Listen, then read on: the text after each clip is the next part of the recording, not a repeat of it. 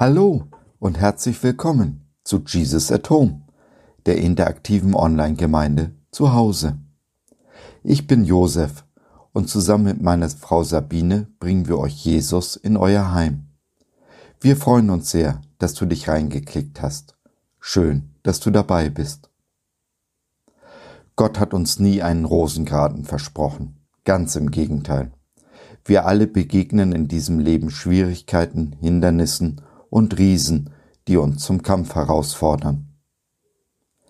Dies alles hat aber auch seine gute Seite, denn, wie alles, lässt Gott auch diese Dinge zu unserem Besten werden.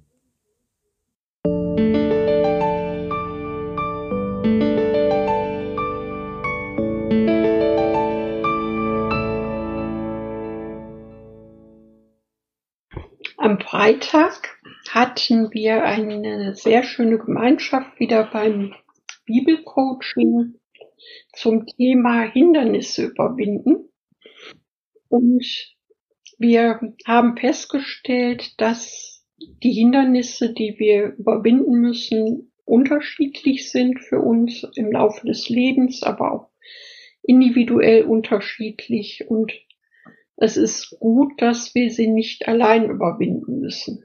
In dem Coaching-Buch war das Beispiel genannt dieser neuen Sportart Parcours, wo man also abenteuerlichste Hindernisse springend überwindet und da hm. also auch große Risiken auf sich nimmt. Und ja, das ist nicht so neu, weil uns diese Idee auch schon in der Bibel begegnet und Darauf baut jetzt der Impuls auf, den Josef für uns vorbereitet hat.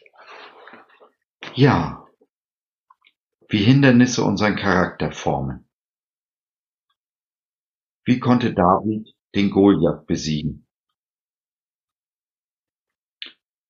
Denn mit dir kann ich Welle erstürmen und mit meinem Gott über Mauern springen. 2. Samuel 22, 30 unser Eingangsvers entstammt ein Danklied, das David schrieb, nachdem er seine Feinde ringsumher besiegt hatte. David sind so viele Hindernisse in den, in den Weg gelegt worden, ein anderer Mann hätte daran verzweifeln können. Nicht so David.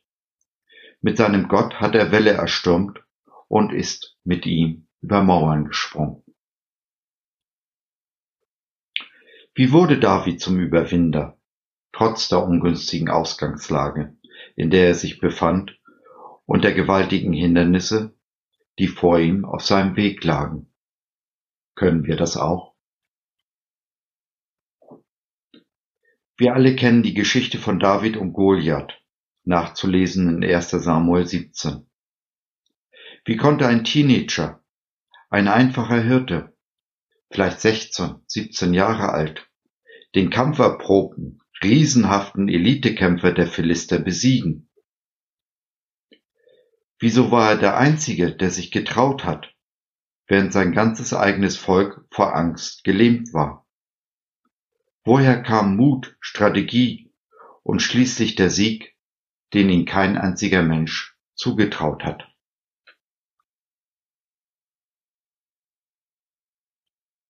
Nun, David hatte ein grenzenloses Urvertrauen zu seinem Gott.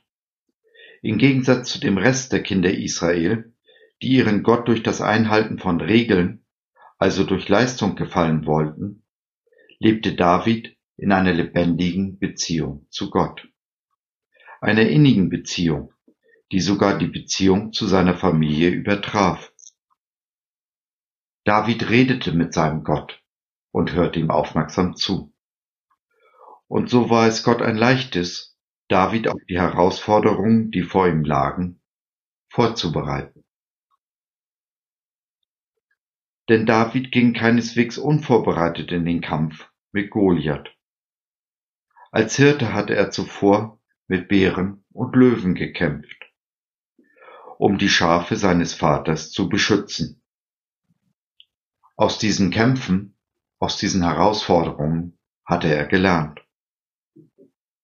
Die Hindernisse und Kämpfe seines Lebens nahm David nicht als Tragödie wahr, die ihn an einem bequemen Leben hinderten. Er nahm die Herausforderungen an, ließ durch sie seinen Charakter formen und seinen Glauben stärken. Und so formte Gott seinen Charakter, ließ seinen Glauben wachsen, damit er gerüstet war für die Aufgaben, die vor ihm lagen. Und die waren nicht klein. Der Kampf mit Goliath ist nur eine Geschichte, eine Herausforderung von vielen, die vor ihm auf dem Weg lagen. So wurde aus David ein Mann nach dem Herzen Gottes, wie Gott selbst in 1. Samuel bezeugt. Hier denke ich liegt der Schlüssel, dass wir die Beziehung zu Gott an die erste Stelle setzen, ihm aufmerksam zuhören und uns bereitwillig unterordnen. Dass wir uns täglich neu entscheiden, diesem Gott, der nicht lügen kann, bedingungslos zu vertrauen und verinnerlichen, dass Gott alle Zeit und unter allen Umständen gut ist. Und dies jenseits von allem Leistungsdenken und unserer Versuche, Gott zu gefallen und gefällig zu sein.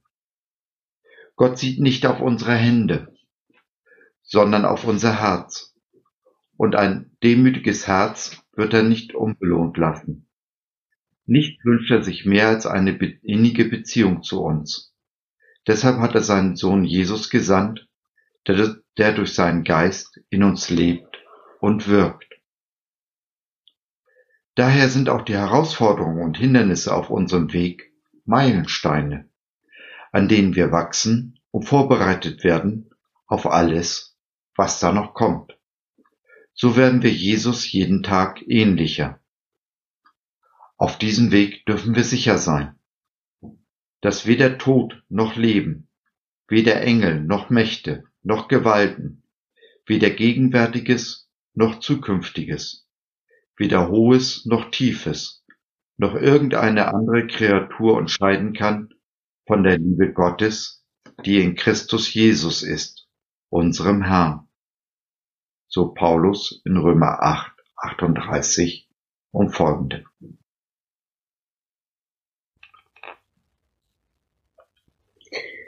Ja, ich möchte uns den Segen zusprechen, eben aus dem Psalm 18, aus dem der Vers auch entlehnt war, den Josef am Anfang seines Impulses genannt hatte. Und ich lese für uns Psalm 18 ab Vers 36. Herr, deine Hilfe ist für mich wie ein schützender Schild deine starke Hand eine sichere Stütze. Du beugst dich zu mir herab und machst mich groß. Du räumst mir alle Hindernisse aus dem Weg. Noch nie bin ich beim Laufen gestürzt. So, das war's für heute. Wir hoffen, du hattest Freude und konntest etwas mitnehmen. Wenn du bei einer unserer nächsten Veranstaltungen live dabei sein willst, Fragen, Anregungen und oder Kritik hast, dann besuche uns doch im Web www.gott.biz. Hier findest du nicht nur unsere Community Jesus at Home, sondern auch viel Interessantes rund um den Glauben. Schau rein, lass von dir hören. Wir würden uns sehr freuen. Bis dahin alles Liebe, Sabine und Josef.